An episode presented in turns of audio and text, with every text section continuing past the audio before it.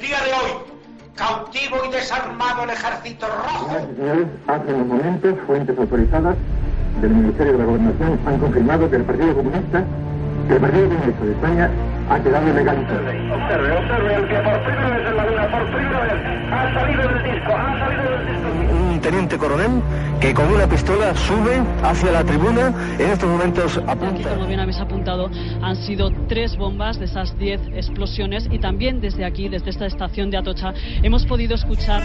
to-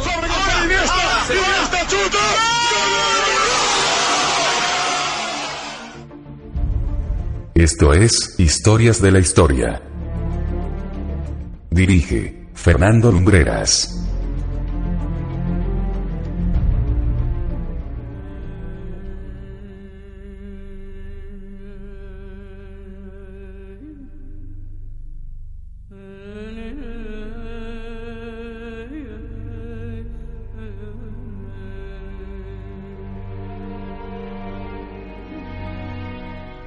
Muy buenas noches amigos y bienvenidos una semana más a Historias de la Historia.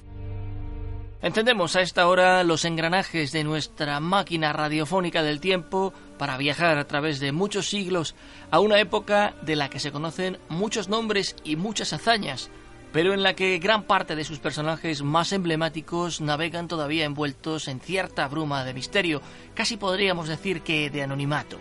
Y de hecho, el hombre a cuya vida vamos a acercarnos, pese a la importancia trascendental que tiene para el mundo y para la ciencia concretamente, es casi un perfecto desconocido.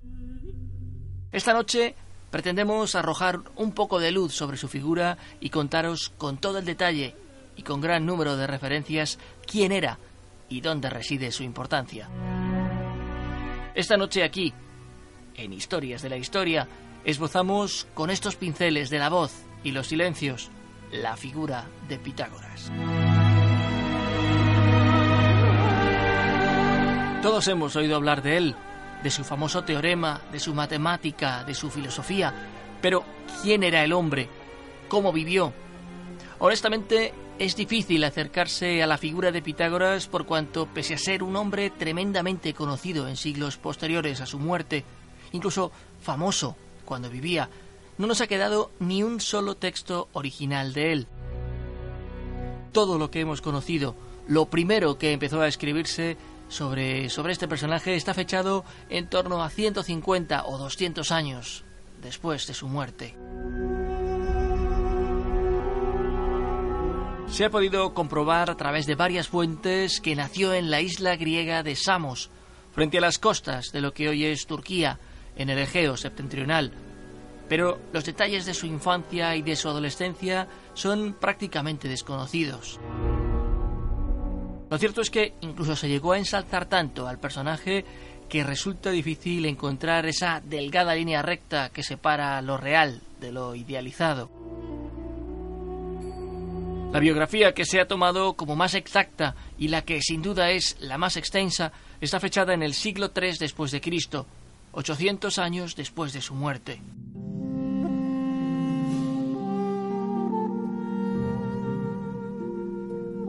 Hubo, sin embargo, tres autores que dedicaron sus obras más representativas al personaje que nos ocupa hoy: Diógenes Laercio, Porfirio y Jámblico. Las tres narraciones nos esbozan a un hombre de un marcado misticismo, profundamente religioso, lo cual nos hace pensar en que seguramente en muchas ocasiones sus convicciones religiosas debían entrar en conflicto con las conclusiones a las que llegaba a través esa incipiente ciencia. Bien es cierto que Platón en sus diálogos alude directamente al personaje de Pitágoras, pero por cuanto que las pistas dadas por los otros autores son más coincidentes y más concluyentes, cabría la posibilidad de que las referencias que da Platón no sean todo lo verídicas que se desearan. Pitágoras vivió los primeros años de su vida en Samos y acompañó a su padre en muchos de sus viajes, ya que éste era mercader. Era ciertamente instruido, aprendió a tocar la lira, a escribir poesía y a recitar a Homero. Es posible que su padre le llevara a Tiro y que allí recibiera instrucción de caldeos y hombres instruidos de Siria. Entre sus profesores se menciona a tres filósofos, Ferécides de Siros, a quien a menudo se describe como el maestro de Pitágoras, Tales y el pupilo de este, Anaximandro. Según Jámblico, en su vida de Pitágoras, a la edad de 18 o 20 años, Pitágoras visitó a Tales en Mileto. Si bien Tales ya debía ser un anciano en ese entonces, habría ejercido una fuerte impresión en el joven Pitágoras, interesándole por las matemáticas y la astronomía y aconsejándole visitar Egipto para interiorizarse más sobre estas cuestiones. Anaximandro impartía las enseñanzas de Tales, lecturas a las cuales asistió Pitágoras, y muchas de sus ideas sobre geometría y cosmología influyeron en su propia visión.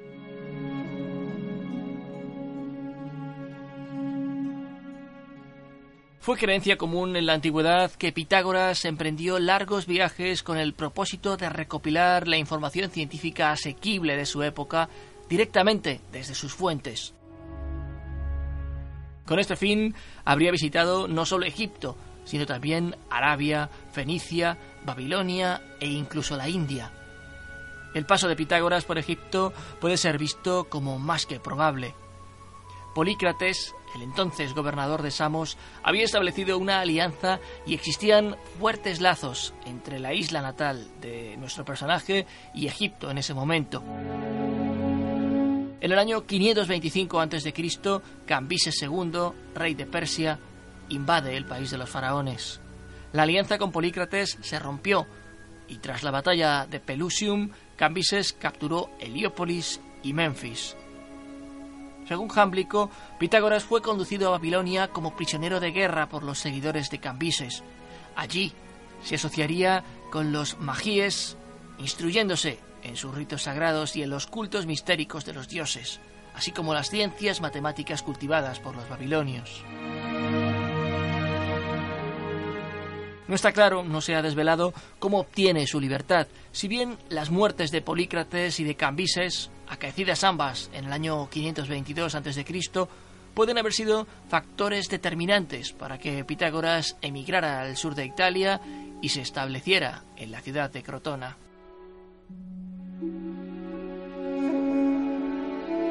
No existe ninguna certeza acerca del tiempo que nuestro personaje pasó en Egipto o en el este, ni de sus vicisitudes en Samos u otras ciudades griegas antes de su llegada a Italia.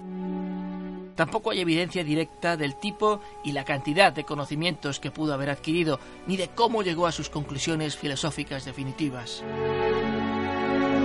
Algunos relatos sugieren que visitó los templos y participó en discusiones con los sacerdotes, iniciándose en los ritos y creencias que luego impondría a la sociedad que fundó en Italia. Entre las nuevas costumbres que Pitágoras adoptó pueden mencionarse el secretismo, el vegetarianismo, el rehusar vestir ropas hechas de piel de animales y su empecinamiento en la pureza. Sin embargo, es difícil determinar hasta qué punto Pitágoras es tributario de los sacerdotes egipcios o siquiera si les debe algo del todo. Estas características solo exhiben lo que fácilmente podría haber sido desarrollado por una mente griega expuesta a las influencias ordinarias de su tiempo. Incluso las fuentes más antiguas apuntan a resultados similares al intentar conectar las peculiaridades religiosas y estéticas de Pitágoras con los misterios órficos de, Creta o con incluso el oráculo de Delfos. Porfirio señala que Pitágoras aprendió geometría de los egipcios, pero dado el carácter meramente práctico del cultivo de esta ciencia por los matemáticos del país del Nilo, la influencia directa a partir de las enseñanzas de Tales y de Anaximandro parece ser más que probable. De las visitas que realizara a varios lugares en Grecia, como Delos, Esparta, Friunfe, Creta y otros con los que se le relaciona, Pitágoras aparece comúnmente retratado en su carácter de religioso o de legislador.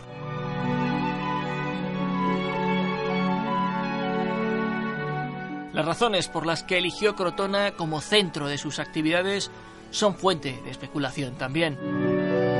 Según Diógenes, lo hizo para escapar de la tiranía de Polícrates, aunque es más probable que fuera debido al escaso éxito con que fueron acogidas sus enseñanzas en su ciudad natal, además de que se le exigía que participase de los asuntos públicos o de política.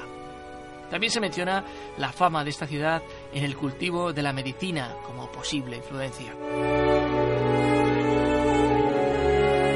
En Crotona fundó una escuela filosófica y religiosa que rápidamente cobró notoriedad y atrajo a numerosos seguidores. Pitágoras fue la cabeza de esta sociedad dentro de un restringido círculo de adeptos conocidos como matematicoi. Según algunos, se casó con Teano de Crotona y tuvieron una hija, Damo, y un hijo, Telauges. Y otros dicen que fueron dos hijas, Damo y Mía. Pero también hay quien da noticia de que ya tenía esposa e hijos, una hija concretamente cuando llegó a Italia. La evidencia sobre el lugar y el año de la muerte de Pitágoras es incierta. En el año 508 a.C., la sociedad pitagórica de Crotona fue violentamente atacada y Pitágoras escapó a Metaponto, lugar donde terminaría sus días, aunque algunos autores afirman que se dejó morir de hambre. Jámblico refiere una versión muy diferente de estos hechos. Cilón un ciudadano noble de Crotona, líder por nacimiento, rico y poderoso, pero también violento y tiránico, deseaba ansiosamente participar del modo de vida de los pitagóricos. Se acercó a Pitágoras, para entonces un anciano, pero fue rechazado en virtud de los defectos de carácter antes mencionados. Cilón decidió tomar venganza y juró perseguir a los pitagóricos hasta el último hombre. Esta es la versión mayoritariamente aceptada por los historiadores, pero Jámblico la discute, argumentando que el ataque de Cilón fue un asunto menor y que Pitágoras regresó a Crotona. Y es que ciertamente la sociedad pitagórica prosperó por muchos años después de este acontecimiento y se propagó hacia otras ciudades italianas.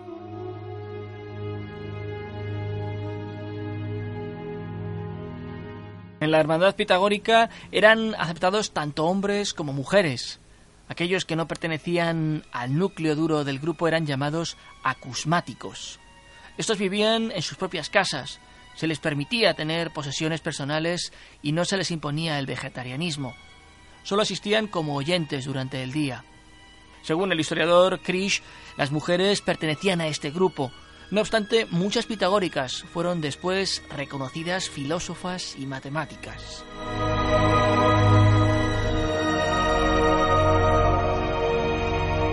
La escuela practicaba el secretismo y la vida comunal de manera muy estricta, y sus miembros solían atribuir todos sus descubrimientos a su fundador.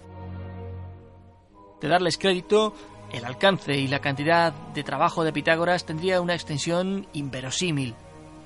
Aunado a esto, no se conserva ningún escrito de Pitágoras propiamente, por lo que la distinción entre sus trabajos y los de sus discípulos es eh, de muy difícil demarcación.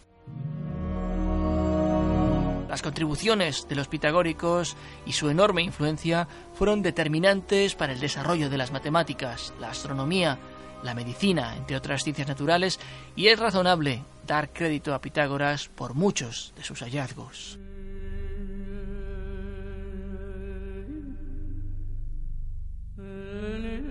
Con respecto a las prácticas y estructura interna de la hermandad, solo algunos trazos característicos pueden ser considerados fidedignos, como la práctica del ascetismo y la metempsicosis.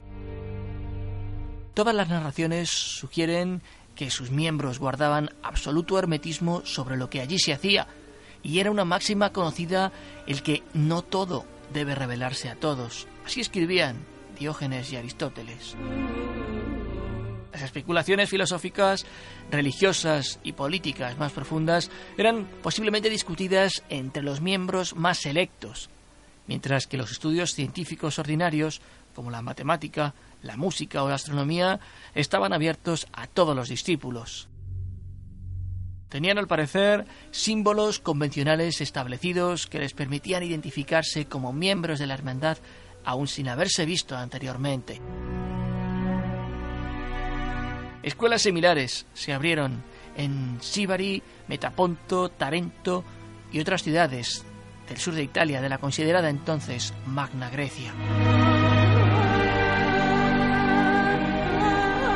Se sabe que los pitagóricos se expandieron rápidamente después del año 500 a.C., que la sociedad tomó tintes políticos y que más tarde se dividió en facciones.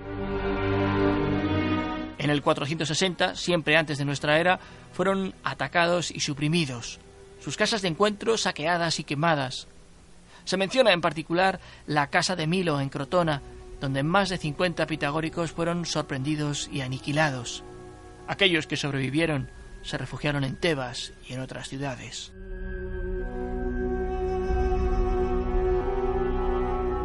Trabajos en cosmología, en astronomía, incluso en música, desarrollando incluso un modelo de afinación. Pitágoras fue de los primeros en utilizar la musicoterapia, pero sobre todo era un matemático y sus aportaciones a esta disciplina fueron tan importantes que no podríamos hablar de la aritmética en la historia sin mencionarle.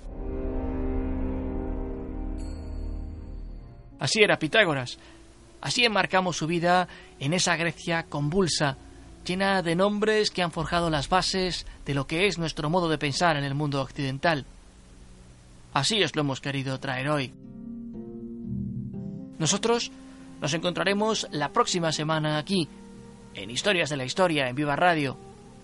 Visitad el portal del programa para estar al tanto de todas las novedades que estamos preparando y escuchar los programas anteriores. Desde Madrid, para cualquier lugar en el que os encontréis, muy buenas noches y buena suerte.